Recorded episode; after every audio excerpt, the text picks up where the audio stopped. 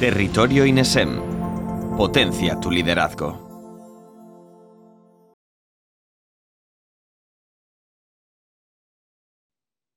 Es frecuente que tendamos a pensar que ser feliz en el trabajo es una utopía, algo al alcance solo pues, de actores, de futbolistas o de modelos. Pero ¿y si os dijéramos que incluso en esas profesiones existen altos índices de depresión y de ausencia de satisfacción y realización laboral completa? ¿Y si os dijéramos que encontramos otras profesiones que nos podrían resultar a primera vista monótonas o mundanas, en las que las personas que las desempeñan consiguen ser tremendamente felices ejerciendo su labor? Lo cierto es que la plenitud personal y profesional no viene determinada por el sector en el que se enmarque nuestro oficio, ni por la función o rol particular que ocupemos en él, sino que se trata de un estado mental, que solo puede alcanzar, se puede alcanzar, perdón, a base de desarrollar una actitud positiva, cimentada, eso sí, en una serie de técnicas, herramientas y metodologías a las que no todo el mundo tiene acceso, pero que en el día de hoy vamos a intentar desgranar. Y lo vamos a hacer de la mano de una voz más que autorizada en la materia, como es Eduard Alcaraz quien no solo es publicista de profesión, especializado en marketing digital y comunicación interna, sino que también es maestro en psicología positiva y bienestar organizacional. Por si fuera poco, Eduard también actúa como consultor estratégico, creativo y tecnológico, ayudando a empresas de diferentes sectores, por un lado, a vender más, perfeccionando su ecosistema digital y campañas, y por otro, a atraer y fidelizar talento, poniendo el foco en el cuidado a los empleados. Un diverso y completo bagaje, en definitiva, que le ha valido para ocupar la presidencia del Felicicat, el Instituto Catalán de la Felicidad, y para ejercer desde 2015 como profesor en varias universidades y escuelas de negocio de España y Latinoamérica. Así que es un auténtico placer para nosotros contar contigo, Eduardo, en el día de hoy. Bienvenido a Territorio INESEN.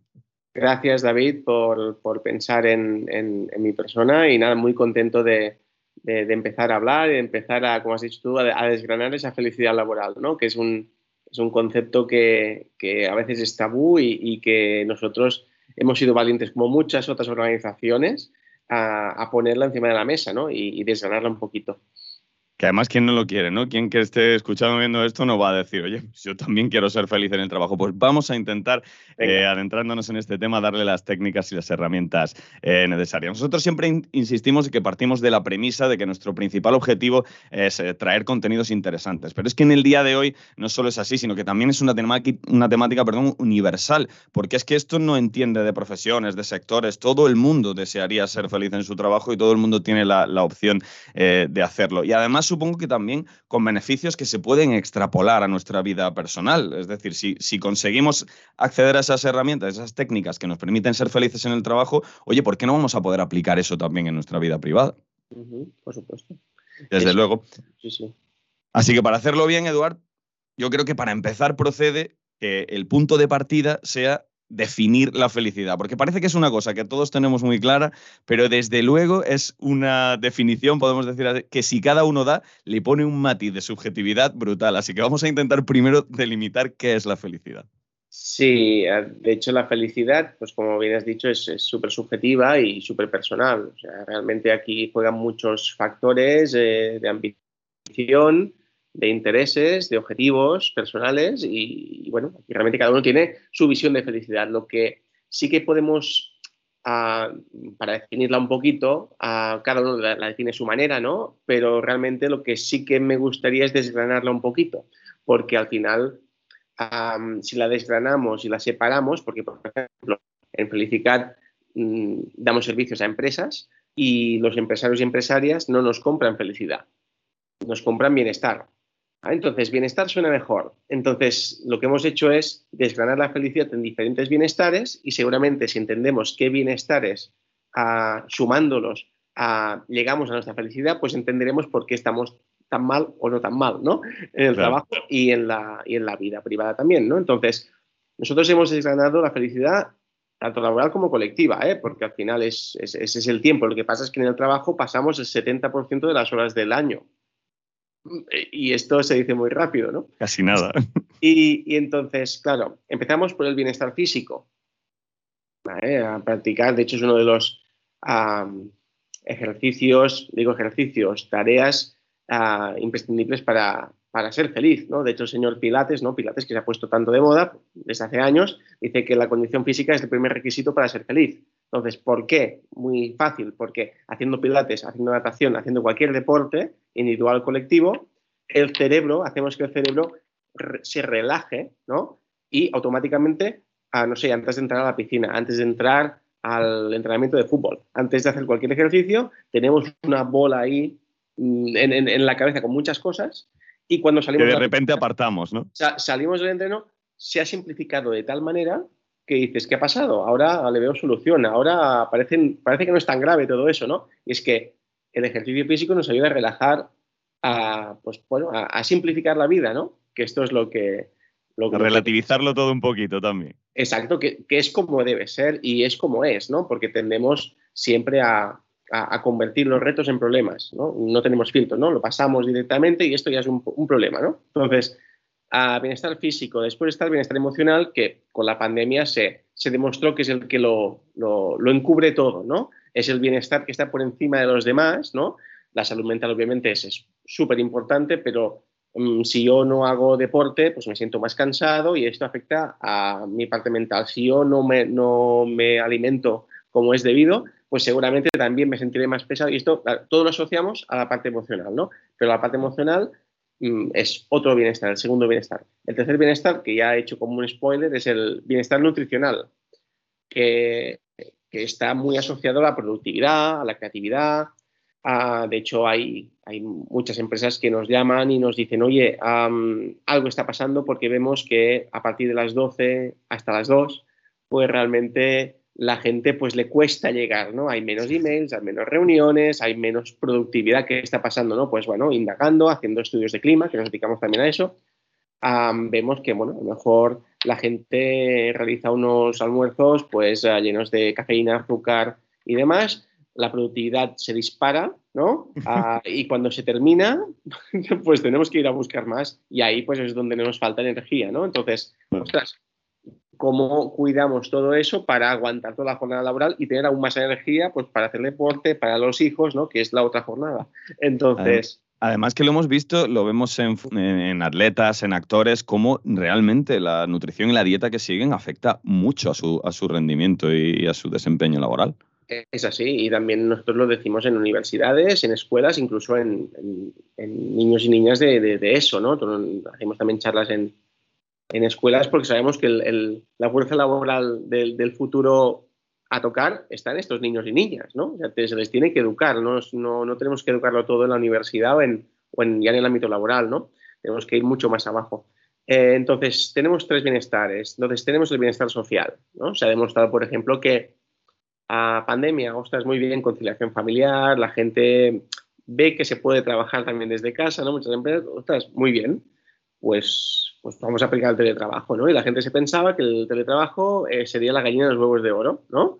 Fantástico, ¿no? Pues oye, empezamos a teletrabajar, pero la gente que está empezando a teletrabajar ve que, ostras, en, España, en España somos gente cálida, ¿no? Que nos gusta tocar y ser tocados. Oye, que, que, que, nos gustan los abrazos, nos gusta mirarnos a los ojos, nos gusta. Entonces, poco a poco este tsunami del teletrabajo se ha ido diluyendo y es que necesitamos bienestar social, necesitamos emociones y las emociones se viven más intensamente en, los, en, las oficinas. Entonces, luego un simple detalle, o sea, el, hecho de coger el coche 10 minutos, andar 15 minutos hacia tu puesto de trabajo, pero que sea un lugar físicamente diferente a tu casa, eso mentalmente también ayuda muchísimo, porque si tú sales de un cuarto al otro y ese ha sido el final de tu jornada de trabajo, al final no dejas de sentir la casa como trabajo, y al final estás viviendo en la oficina y durmiendo en la oficina. Sí, sí, es así, es, separar espacios, ¿no? Como se, separa, se intenta separar la vida del trabajo y, y si tu trabajo te llena, tu trabajo, pues bueno, Ah, creo que igualmente tienen que separar ese espacio, aunque, aunque estés viviendo y disfrutando del trabajo, mm, debe seguir existiendo esa, separación. De hecho, como dices, ¿no? de habitación a habitación, cuando estábamos confinados y demás, hay gente que, que, aún le está bien por el carácter que tiene y demás, pero la gran mayoría, pues ostras, yo conozco gente que, que, que incluso se, bueno, cogía la llave, abría y cerraba, ¿no? Como diciendo, y estaba en su casa, como diciendo, ya he cerrado la oficina, ¿no? Un clic mental que, traducían en una acción física. Exacto. Entonces, bueno, la gente se inventaba, se inventaba hábitos, ¿no? Para poder eh, estar en, paz con ella misma, ¿no? Entonces, esto es otro, el bienestar social. Y de hecho, las empresas deben promover esta creación de espacios para relacionarse.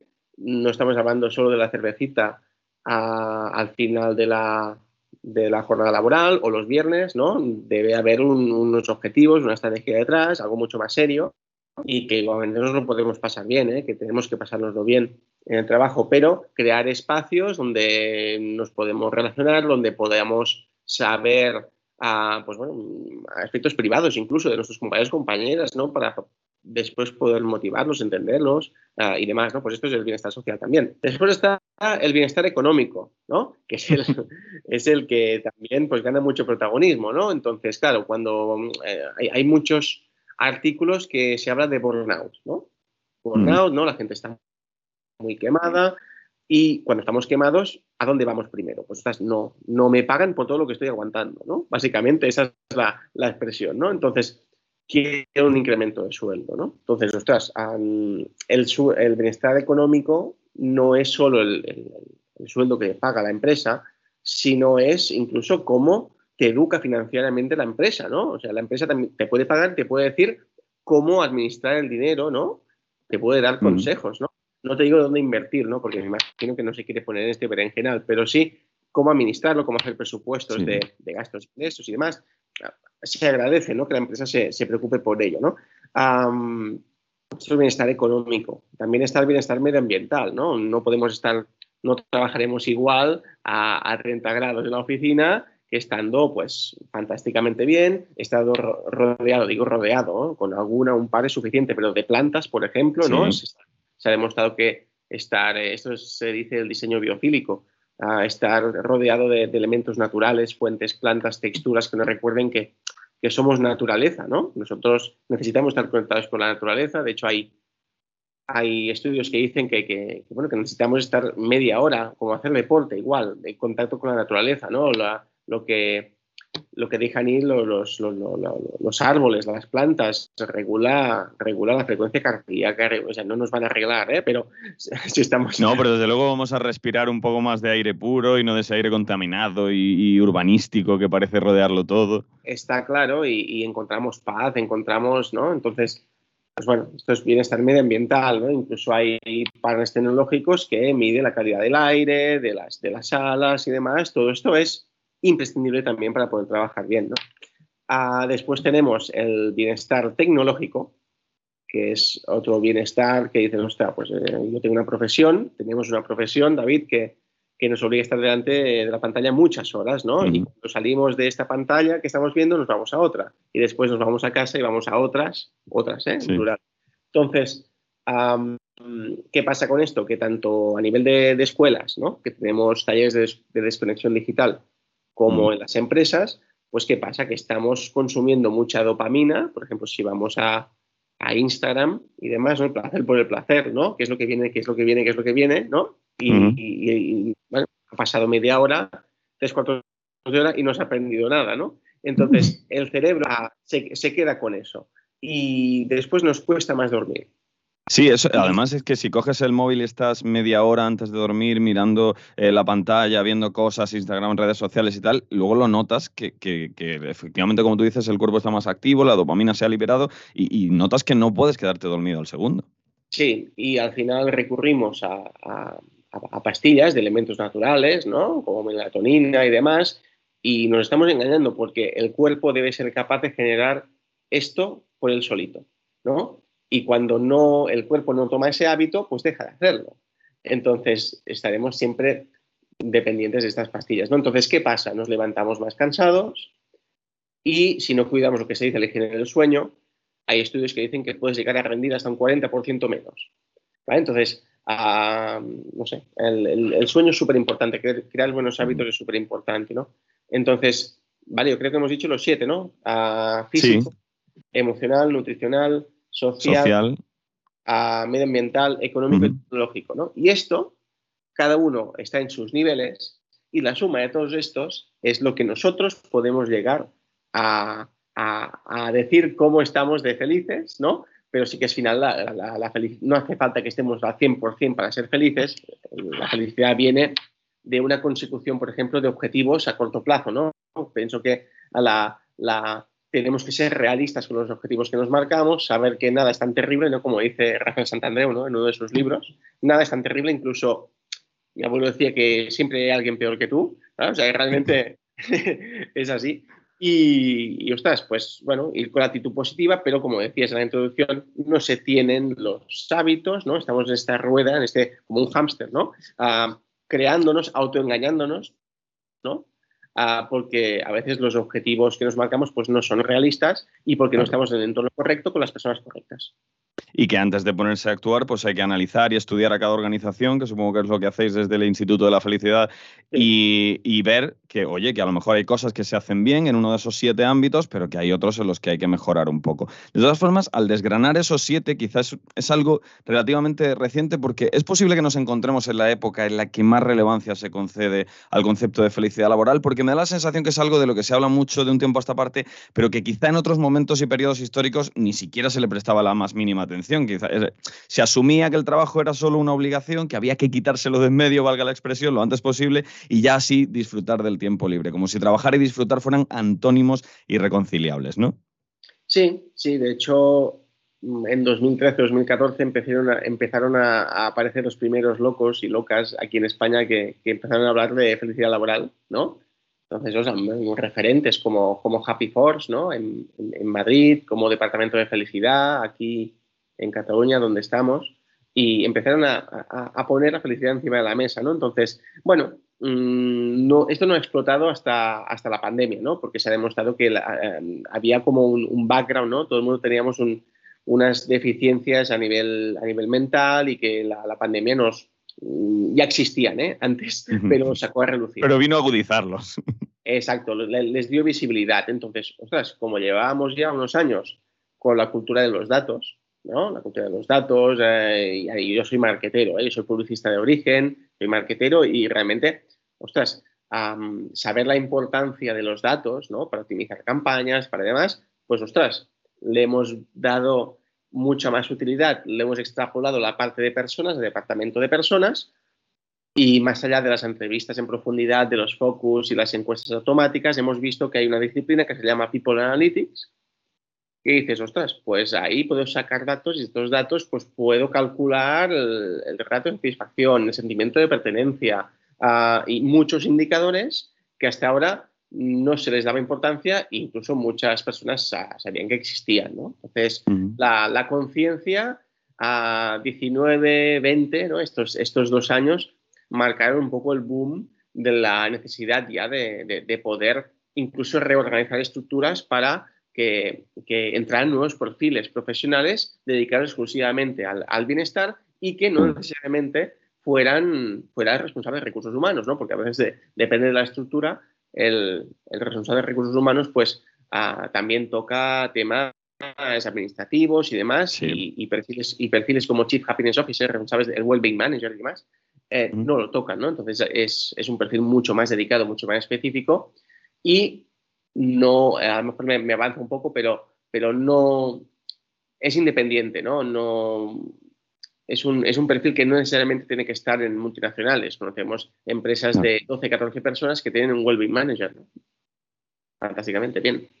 Porque quizá hemos llegado a un punto en el que se ha producido la simbiosis entre descubrir eh, esa necesidad o, esa relación directa con el rendimiento y productividad de un trabajador y, como tú decías, haber alcanzado eh, ese punto, ese periodo de la era tecnológica en la que ya esas KPIs, esos datos se pueden analizar hasta, hasta puntos de, medir el ratio de la felicidad que hace unos años era, impensable. Entonces, al tener esas dos herramientas o esas dos concepciones claras y, juntas, pues sí que necesitas a alguien que, que se maneje en esa línea. Sí, y lo bueno de todo eso, David, es que las, personas responsables de los negocios dirección general y demás se están dando cuenta de que invertir en bienestar les da un ROI. Rédito palpable. Entonces, tangible, exacto. Entonces, ostras, ah, puedes llegar a multiplicar hasta por cuatro la producción si esta gente está feliz. ¿Qué, ¿Qué me dices? Sí, no, Esto, que, yo pensaba que la felicidad estaba en, el, en la cena de, de, Navidad y poca cosa más. No.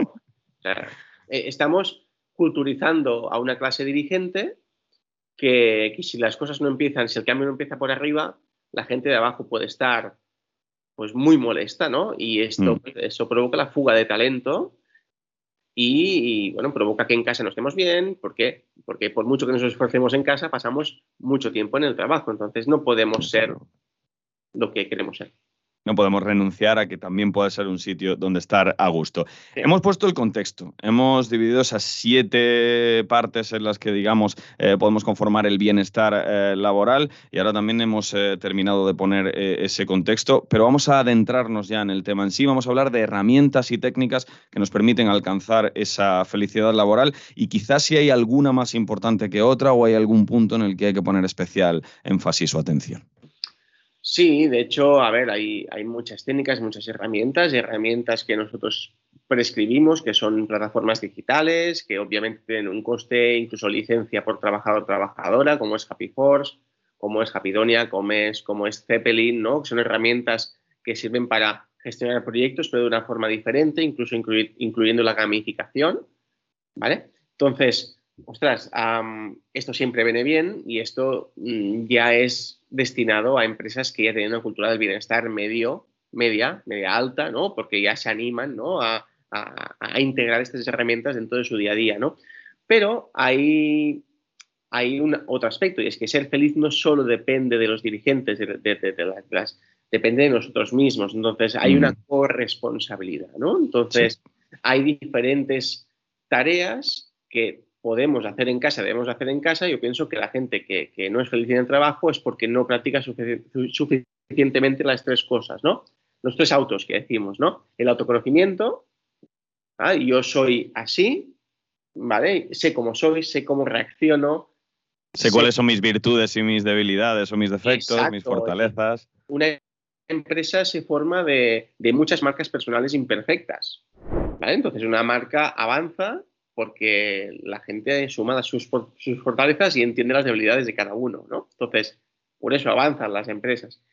Eh, el otro auto es la automotivación, ¿vale? Yo tengo que ser capaz, David tiene que ser capaz cuando llega a casa de autocargarse como un, como un móvil, como un patinete, como un coche, ¿vale? Pero sin, sin depender de otra persona o de otras personas, ¿no? Yo mismo, yo, pues bueno, Ah, y ahí entran pues, prácticas de, relajación, ¿no? que cada vez están más de moda, de, ir a hacer deporte, de, a todo esto, esto es crear buenos hábitos, ¿no? desconectar como mínimo dos horas antes del móvil, antes de ir a dormir, ¿no? leer un libro, etc. ¿no? ¿Vale? Todo esto, ¿no? Entonces está la, auto, la, auto, la autoaceptación, ¿vale? Autoaceptación y automotivación. ¿vale? Pues aceptarme quién soy, dónde estoy y cuál es mi propósito, ¿no? Entonces, esta, corresponsabilidad tiene que quedar muy clara, ¿no? No, le puedo exigir todo al empresario empresaria ni a la empresa. el otro día pues hablaba con compañeros que decían que, bueno, que, les habían puesto un, café de especialidad, ¿no? Porque no estaban a gusto con el café y también han sacado las cápsulas, por lo tanto, bienestar medioambiental también, ¿no? Hay otros compañeros que dicen, pues, ostras, me han puesto como un dispensador de, colutorio, ¿no? De, enjuague bucal, ¿no? Porque esto, pues antes de entrar a las reuniones, pues la mayoría de las bacterias están en la lengua, ¿no? Y esto provoca muchos resfriados y más si volvemos a las andadas con el COVID. COVID. Pues son pequeños puntos que suman, pero tú tienes que hacer tu trabajo en casa, tienes que tener un entorno saludable, ¿no? Y en el trabajo, pues las empresas, para eso estamos nosotros y muchas otras personas, culturizar a los empresarios que tienen que invertir en, muchas cosas, ¿no? Entonces, ostras, hemos dicho herramientas profesionales, plataformas, hemos dicho ejercicios, ¿vale? pues bueno, ¿qué es lo que te automotiva? hay muchos ejercicios que se pueden hacer en casa y que hacemos también en formaciones, ¿no? Por ejemplo, un mural de, un, mural de, las emociones, ¿no? nosotros trabajamos con herramientas que dan como una paleta de colores y cada color es un sentimiento, pues tú imagínate, David, que cada vez que te vas a, a, casa el, viernes, ¿no? Pues antes dejas de forma anónima dos post-its asociados a las emociones que tú has vivido esta semana, ¿no? Y así lo hacen otros compañeros, ¿no? Entonces, cada semana tenemos el mapa de las emociones de esta empresa. Oye, ¿qué ha pasado esta semana? ¿Qué ha pasado esta semana que todo está muy negro? Pues, oye, que ha habido el Black Friday, ¿no? Y ha habido mucho estrés, y ha habido muchas campañas, y la gente se tiene que quedar a hacer el extra. Vale, vamos a, solucionarlo, ¿no? Entonces, ah, pienso también que, hay otras herramientas muy sencillas que no cuestan dinero, al menos para probarlas, como puede mm. ser Moonback, Moonback, de Moon de luna y Back de, vuelta, ¿no? Moonback.me, que es una herramienta que te permite practicar una cosa que nos falta mucho, que es la gratitud, ¿no? yo pienso que en, a ver, pensamos aquí en el instituto que, el día a día y la velocidad a la que vamos nos impide celebrar muchas pequeñas victorias que conseguimos, ¿vale? No las sabemos celebrar y no sabemos agradecer el tiempo y el esfuerzo, ¿no? Porque ya damos por hecho de que esto ya está bien, ¿no? Entonces, hay esta herramienta, por ejemplo, Moonback, que, que sirve para generar un efecto wow a la gente que la recibe, ¿no? Pues es ah, una herramienta que te permite hacer un vídeo de 80 segundos ah, que permite a la persona que la recibe responder este mismo Moonback y también ah, integrar, bueno, elegir el sentimiento a través de, unos emojis que están en la parte inferior de cómo se sienta recibir este, esta, esta pequeña vídeo de, alto impacto que decimos, ¿no? Entonces, tú imagínate que cada viernes o, cada X tiempo, cada semana, el responsable de la empresa o tú, aunque no seas responsable de la empresa, te decides a, reactivar contactos, a, agradecer a compañeros, compañeras de trabajo, pues que, bueno, hola David, mira, mm, te quería agradecer pues todo el esfuerzo que has, hecho esta semana, que has estado malo, has venido, te has esforzado, lo has sacado todo al final, tal, y con esta herramienta incluso seguramente Mm, veríamos que la gente se olvida del incremento del salario, ¿no? Sí, porque al final, ¿a quién no le gusta una recompensa, sobre todo eh, pues de compañeros, emocional? Y es un poco atacar el proceso eh, en todas sus, partes, porque esos tres autos que comentabas, eh, el autoconocimiento, la autoaceptación y la automotivación, nos ayudan a fijar unos objetivos realistas y luego esta clase de herramientas, pues a lo mejor nos ayudan a que esos objetivos, una vez que han sido cumplidos, en un mundo en el que parece que prima la fugacidad, la inmediatez, ya está hecho, y a lo siguiente, a detenernos y a decir, oye, pues a todo el mundo le gusta también saber que su trabajo se ha traducido en algo, que alguien valora lo que estás haciendo y obtener un, reconocimiento por ello. Sí, no, pues, eh, pues, para repasar hemos puesto las plataformas con licencia, los ejercicios en casa. Un ejercicio, un último ejercicio en casa es también, no serás nunca feliz en casa, si no eres auténtico. Entonces, si no eres auténtico, tú al ser auténtico, en teoría, estás trabajando con una cosa que te encanta, ¿no? O sea, pregúntate, ahí la palabra mágica, ¿no? Que ha hecho reflotar la, pandemia, ¿no? el propósito, ¿no? ¿Para qué existes tú? O sea, ¿qué, haces aquí, en este mundo, ¿no? O sea, igual con las empresas, ¿no? Pues, yo estoy en este sector y, estoy viendo que ese sector no me llena, ¿no? Pues, oye, coge un papel, a, pártelo por la mitad, a dos, columnas, qué es lo que te gusta y cuántas horas les estás dedicando a eso.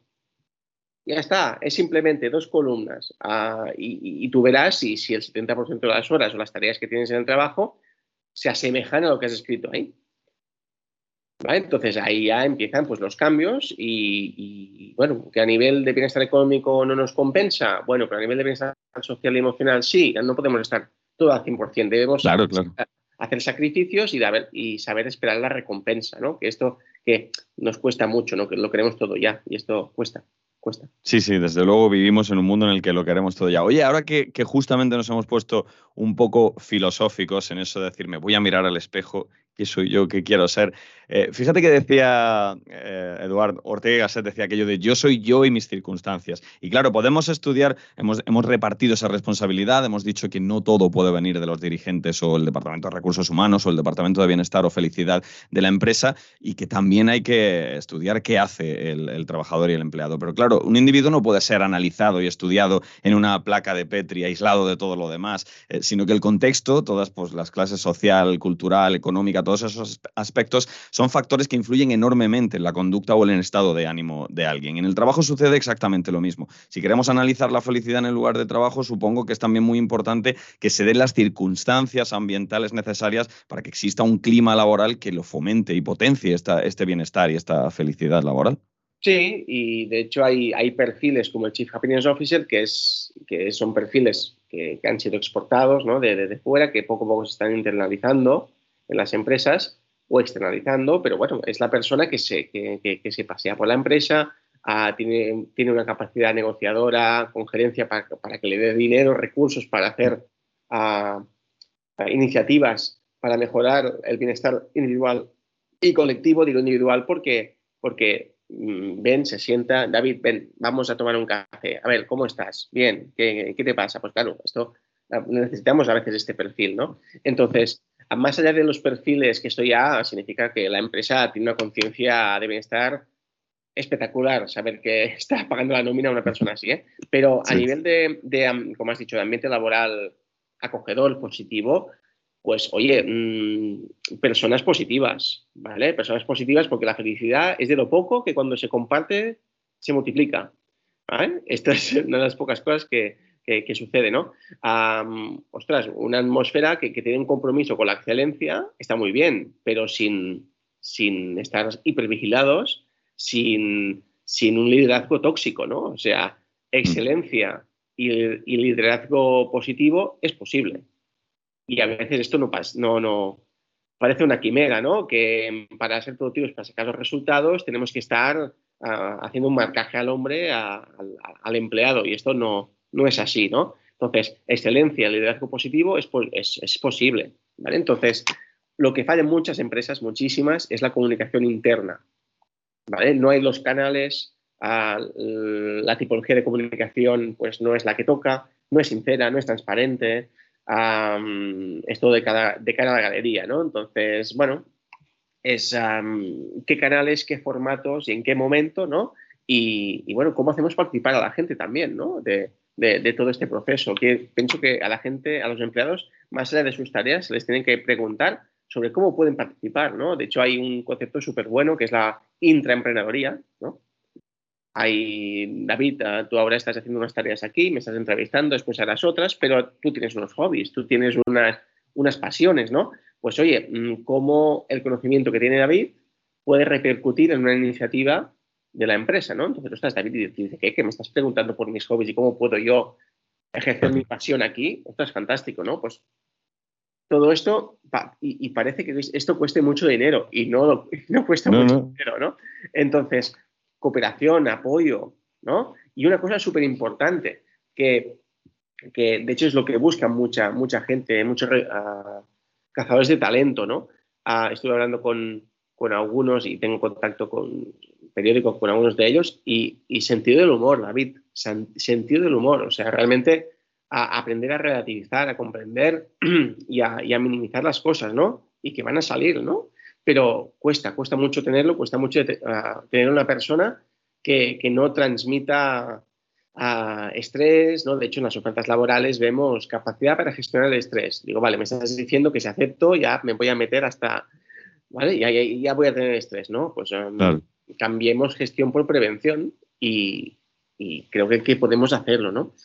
Y... Fíjate, eh, un momento, Eduardo, porque cuando yo, eh, yo estudié la carrera de periodismo, cuando yo estudiaba la, carrera de periodismo se analizaba, se estudiaba la, teoría de la comunicación de pe a pa. Y tú dabas la comunicación corporativa y te decían, pues comunicación externa con los medios de comunicación, con clientes, con la misma competencia, con las administraciones públicas y comunicación interna. Y en comunicación interna, como siempre, la ascendente y la horizontal. La horizontal entre, entre cargos de, de la misma responsabilidad o del mismo rango o incluso entre departamentos. Y cuando yo lo estudiaba en la carrera, nunca jamás se mencionaba, que luego sí empezó a introducirse ese término, que en la comunicación horizontal, eh, ahora que decías lo del sentido del humor, está también la comunicación informal es imprescindible que trabajadores del mismo rango, que tienen las mismas tareas, que desempeñan el mismo trabajo, sean capaces también de tener un espacio, un tiempo y una oportunidad dentro de la jornada laboral de poner en cuestión, en común, perdón, cuestiones que, no tienen por qué estar relacionadas con el puesto de trabajo. La comunicación informal también crea lazos, crea eh, sinergias y, crea, en, definitiva, beneficios para la empresa y es casi tan importante como la formal. Y ahora te voy a dar toda la razón del mundo, David. De hecho, te voy a contar un secreto, y es que en el trabajo nos podemos relajar. ¿Vale? y esto, mucha gente no lo.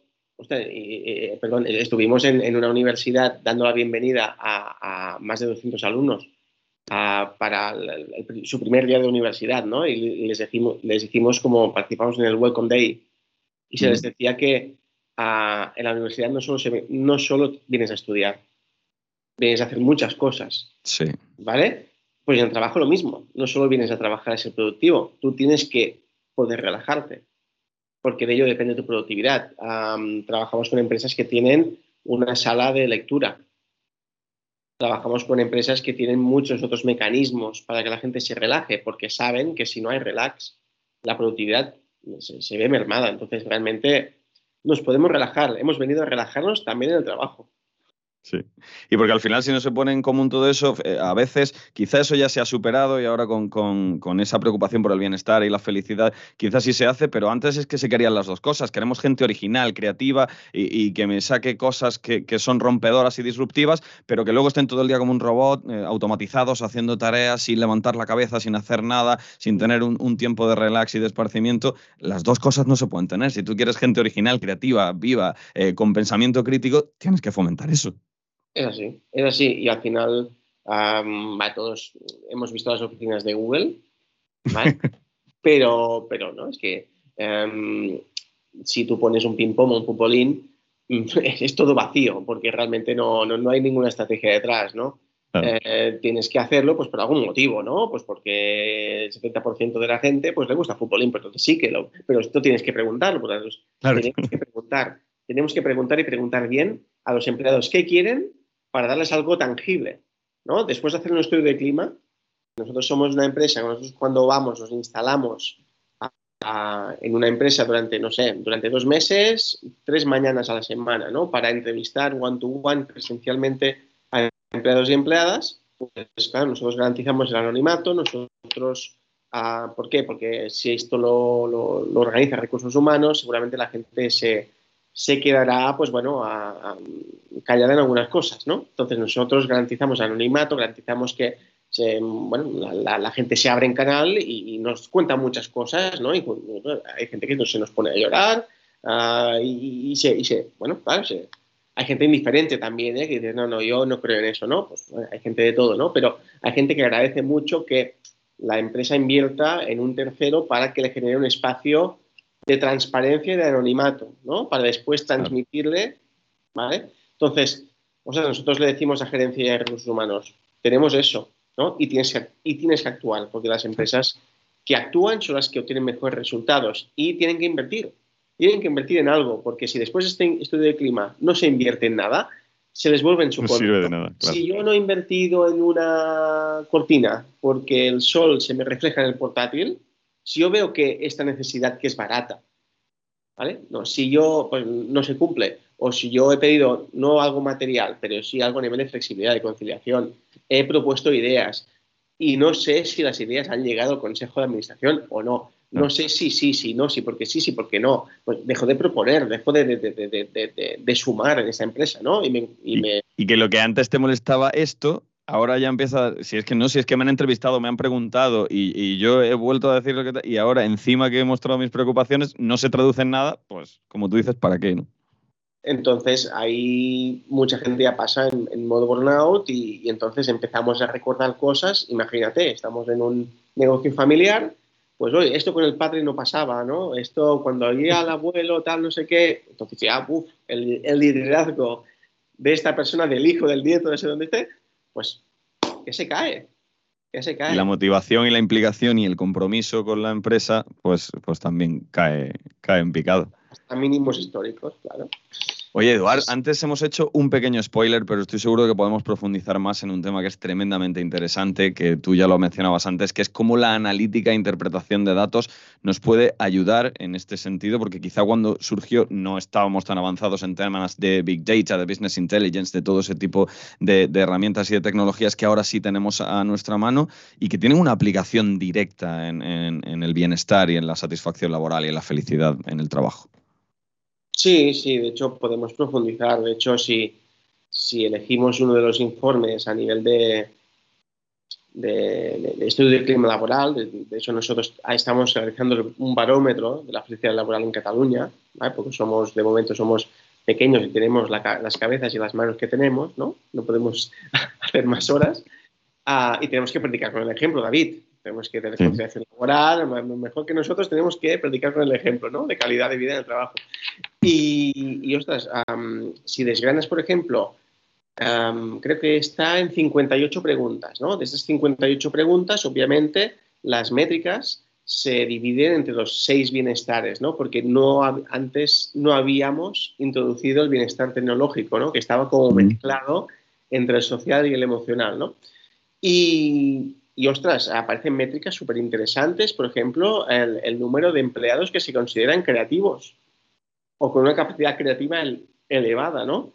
Y, mm. ostras, dices, ostras, pero si este departamento es un es el departamento de administración y muchas personas se consideran que es creativo creativa, ¿no? Pues, oye, ¿cómo puede administración ser más creativo creativa, ¿no? O sea, si hay esta necesidad, si hay, si yo estoy viendo que hay perfiles que, que, que se animen incluso a otra, otro, otro dato, ¿no? Se pregunta sobre si tú crees que puedes ah, asumir tareas de liderazgo creciente en esta empresa, ¿no? Pues oye, pues mm, es un dato que sorprende en más de 80%, 80 de, de los climas que hemos hecho, ¿no? Qué, importante eso que dices, porque ya no es solo eh, encontrar necesidades, sino detectar oportunidades, porque a lo mejor quien está en administración se considera creativo, pero tampoco es algo que le moleste no desarrollar la creatividad en el trabajo, sin embargo tú estás encontrando una oportunidad que tienes ahí si el 70% de tu plantilla o de tu departamento de administración son creativos, que ellos no estaban infelices por ello, pero eh, más que una necesidad has detectado una oportunidad. Sí, y además también em, cuando, cuando hablamos de capacitaciones y, oportunidades de ascenso, pues es súper necesario tener muy controladas estas métricas de creatividad, de liderazgo, de, cómo de afortunado se siente, ¿no? Ah, si realmente pues el, ambiente que hay con los compañeros, si se tiene confianza con los compañeros, ¿no? De hecho dices, ostras, un departamento que funciona a las mil maravillas eh, hay 10 personas, pues 8 de 10 no tienen confianza en sus compañeros. Entonces, si funciona bien e intentamos y entrevistamos a estas 8 personas, ¿qué es lo que está fallando? Pues vamos a poner solución, ¿no? Pero, claro, confianza entre los compañeros. satisfacción sabiendo que la empresa en la que trabajas ah, trabaja en sostenibilidad. ¿Vale? Ostras, que no reciclamos nada. Ostras, que estamos todo el día con los plásticos. Ostras, que em, eso parece una tontería, pero los más jóvenes. Bueno, no, la responsabilidad social corporativa soy un término que, eh. le, hemos concedido la importancia que merece. Es que no me, no, ya no nos caben los alumnos de este curso en algunas universidades, no me caben en las dos manos ya, que bajan y le dicen al departamento de prácticas que quieren cambiar de empresa. No porque no cobren más, no porque no aprendan más, sino porque, o sea, es que yo en casa reciclo, actúo de, actúo de una manera, ah, soy, o sea, soy, no sé, amante de los animales, ah, tú tienes tu vida, ¿no? Y tú quieres que parte de estos valores se reflejen en el propósito empresarial. Si esto no se cumple, pides un cambio. Ah, en tu época, no sé, yo voy para los 40, David, yo no sé, no te voy a preguntar la edad. Sí, sí, yo también, estamos en el mismo barco. Vale, pues, pues claro, mm, en la época de nuestros padres ya no, ni, ni te cuento, pero al menos lo, que me han transmitido a mí es aguanta, aguanta, aguanta, ¿no? Aguanta, ¿no? Sí. Y tenemos aún ese aguante, ¿no? Pero, pero los jóvenes es que, es que sí, a ver, ellos tienen que poner pues, capacidad de trabajo, pasión, voluntad de aprendizaje y demás. Pero si lo ponen y no están a gusto, pues ellos enseguida quieren cambiar. Y que si no hay una alineación de valores y principios, es muy difícil que uno encuentre la felicidad laboral, porque si, como tú dices, la empresa no, no defiende las causas que yo defiendo y no tiene los valores y principios eh, que yo tengo, es muy, muy difícil que yo vaya a alcanzar la realización y la satisfacción. Y llegamos aquí a un punto que me pareció un término muy interesante cuando estábamos preparando eh, esta charla, que es la alineación entre el propósito personal y el propósito profesional. Cómo encontrar este equilibrio y cómo llevar a cabo este difícil malabarismo, pero que desde luego son términos conectados que no podemos separar el uno del otro. Bueno, primero saber lo que no te gusta. esto es un, esto es un, que, parece mucho más fácil de lo que luego es muchas es veces. Que es más fácil. O sea, si eres, una persona que tiene un mínimo de, de pasión, de interés y demás, sabrás lo que no te gusta. Y tendrás muchas cosas que dices, tengo una vida, tengo 24 horas, uh, tengo una situación que tengo en casa y, y qué Mm, que, es lo que me gustaría, ¿no? Es, es, el propósito, ¿no? Entonces, ostras, saber elegir es, es clave y saber decir que no también y saber esperar, y, saber esperar la recompensa De hecho, hay muchas personas que, de hecho, yo cada vez apoyo más, primero no lo apoyaba y después sí, decir, ostras, ah, para poder llegar a, esta conexión, a esta simbiosis perfecta, tú previamente tienes que ah, haber pasado por, situaciones o haber aprendido cosas que no, que no son de tu gusto, ¿no? Y yo antes decía, no, no, tú desde el principio tienes que estar en tu camino, no, pues también desviarte un poco para saber que valorar y volver es súper interesante, ¿no? Porque por desgracia el ser humano, pues es eh, cuando, cuando no tienes una cosa es cuando la echas en falta, ¿no? Y, la experiencia en la infelicidad es lo que quizá te haga tener más claro qué es la felicidad. yo no quiero volver a esta situación, ¿no? Pues, pues bueno, pongo en valor todo esto, ¿no? Lo que decíamos antes, las pequeñas victorias, ¿no? Entonces, ostras, podemos a nuestra edad, David, y podemos la gente que tenga 50 años, incluso 60 años, ¿no? Gente que está contratando a, gente que, le queda relativamente poco para la jubilación y que está lleno de energía y que realmente dice es que, bueno, más allá de la titulitis, ¿no? Tantos másteres, tantos posgrados, tanto, esto cuenta, cuenta, pero hay un factor actitudinal que, que tú, desprendes una energía en el trabajo, tú desprendes un conocimiento, unas inquietudes y una proactividad y esto cada vez más lo están valorando los empresarios y empresarias, ¿no? De hecho, yo soy profesor de marketing digital y de transformación digital también y, y, ostras, en España, no sé si leí que hay hasta 120 vacantes de perfiles técnicos ¿no? A, nivel tecnológico, ¿no? Entonces, mm. no hay, no hay perfiles, ¿no? Pero, ostras, si estas personas prescinden un poquito, rebajan el nivel con empresarios, empresarias, responsables de talento, bajan un poco el nivel y se dedican a, encontrar gente que a lo mejor pues, no tiene la titulitis necesaria, pero sí que tienen la pasión para aprender y en un mes los tienes, dos meses los tienes a punto, yo pienso que es una muy buena lección, ¿no? Entonces, falta más actitud que aptitud. Mm. Y luego también a lo mejor no quererlo todo hecho y como tú dices, también preocuparse en formar a trabajadores que yo sé que tienen el potencial, que me va a costar dos meses o tres meses y un curso y una formación, pero que sé que lo tengo ahí, que solo hay que detectar ese talento y potenciarlo. Sí, sí, sí. Y a veces hay un talento descomunal que lo estás desperdiciando. Por ejemplo, en el sector logístico. Tuvimos un cliente que, que en, una de las personas de DTT que estaba terminando ahí, estaba en la campa, ¿no? Cargando no sé qué, no sé cuántos, ¿no? Que estaba para cuatro días, bueno, con un cierto contrato, ¿no? Pero, pero bueno, que no es una persona que estaba fija y lleva mucho tiempo, pues bueno, mm, lo entrevistamos como todas, bueno, con, cinco naves más distribuidas, ¿no? Fuimos ahí a diferentes naves y, y no, yo estoy terminando el último curso de IT, ¿no? Y bueno, pues una persona que entendía tecnología, que entendía programación, ¿vale? Y estaba la campa cargando y se terminaba el contrato dentro de, un mes, ¿no? Entonces tú veías en los cargos intermedios y superiores, ah, tenemos que hacer un departamento de IT, tenemos una persona de IT, pero tenemos que ir creciendo. ¿eh? Es, que, es que dentro de nada, una persona está ahí cargando y se va, se va, ¿eh? O sea, realmente la detección de, este talento es súper importante. Es que es así. Y, no, y la, fuga no solo está en la gente que no se siente identificada y se va, sino que realmente que, piensa que no tiene futuro y lo tiene.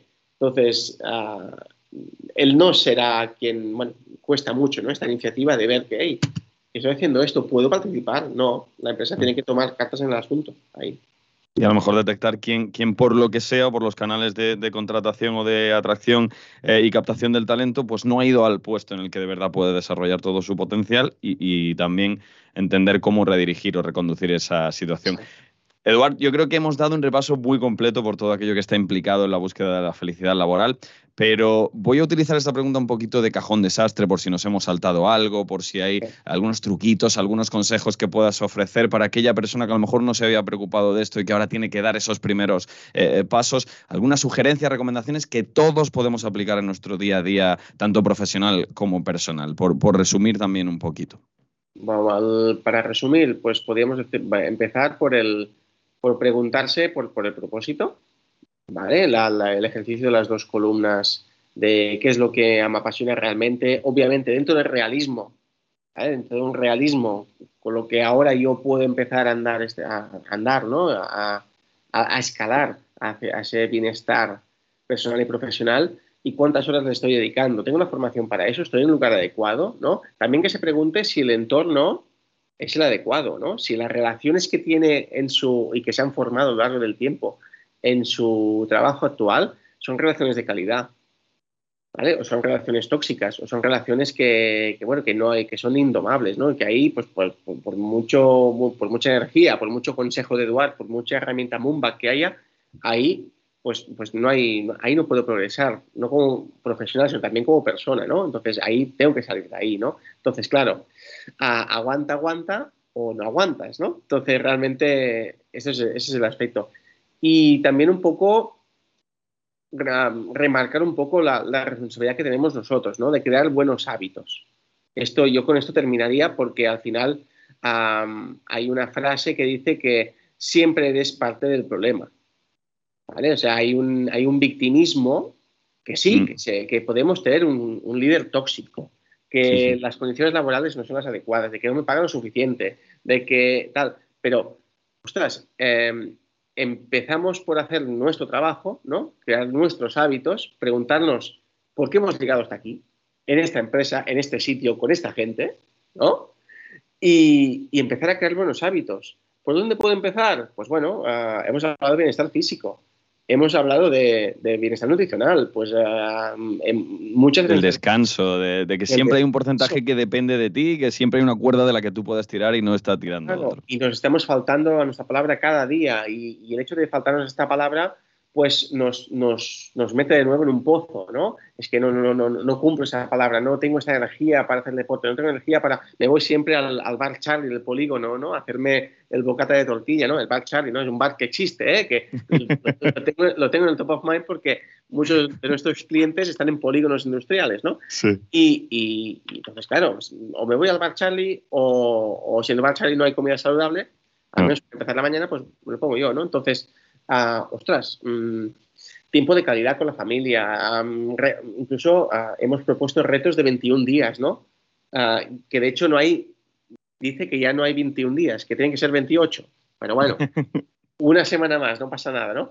Porque cuesta, porque, porque cada vez recibimos más impactos y a veces que, que, esto cuaje, pues cuesta más, ¿no? sí, sí, sí, cada vez crear un hábito en una sociedad tan cambiante, tan inmediata como decíamos antes, cuesta mucho más. Entonces, si tú te propones unos hábitos empezando por ti, preguntando, preguntándote todo eso, y, empiezas con un pequeño hábito y lo vas cumpliendo, es que serás imparable, porque después ya irás a otro reto, a otro reto. El hecho es no, no ponernos trampas nosotros mismos.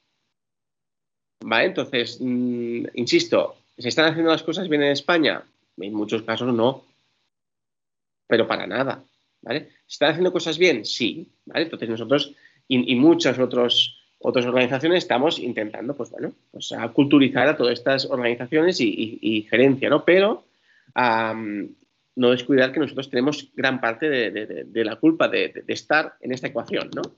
Desde luego. Oye, Eduard, se dice aquello de que el movimiento se demuestra andando y yo no sé los demás, pero yo, si nadie me ha engañado, estoy en horario laboral, estoy trabajando y a lo mejor se me ha podido olvidar durante esta charla, pero yo he sido muy feliz esta horita más o menos que hemos estado hablando, así que yo creo que somos el vivo ejemplo de que se puede trabajar y, y, se puede estar a gusto y se puede ser feliz. Ha sido un verdadero placer, muchísimas gracias por estar con nosotros y sobre todo por traernos un tema que yo creo que es tan interesante como necesario, a partes iguales. Claro que sí, David, y muchísimas gracias a vosotros. Yo también me lo he pasado muy bien, he disfrutado. De hecho, terminaré con una herramienta que se llama EMOG, E-M-O-G-G, que se encarga de medir ah, las emociones de una audiencia. A lo mejor nosotros ahora podríamos estar, si, tenemos este programa, nosotros podemos estar ah, midiendo las emociones de David y de Eduard, ¿vale? Las emociones básicas, ¿eh? eh el, shock, la concentración, la tristeza, la, ¿vale? Shock, quiero decir sorpresa, ¿no? Entonces, sí, sí. hay como una gráfica, entonces detectar las emociones es, muy positivo también, ¿no? Y tenemos hasta unas 300 emociones, pero la felicidad no es una emoción, ¿eh? La felicidad es un sentimiento. Exacto. es diferente. Y luego las ponemos en un POSIT y la semana que viene los comparamos y, así vemos cómo de cerca estamos de esa quedado, ¿eh? me ha gustado mucho porque no lo había escuchado nunca y me ha gustado mucho. seguro, ha sido súper interesante y seguro que te vamos a, tener aquí en, futuras charlas porque, porque ya te digo que ha sido muy interesante y nos ha encantado. Muchísimas gracias, Eduard. Gracias, David, a vosotros. Un abrazo, y a cuidarse.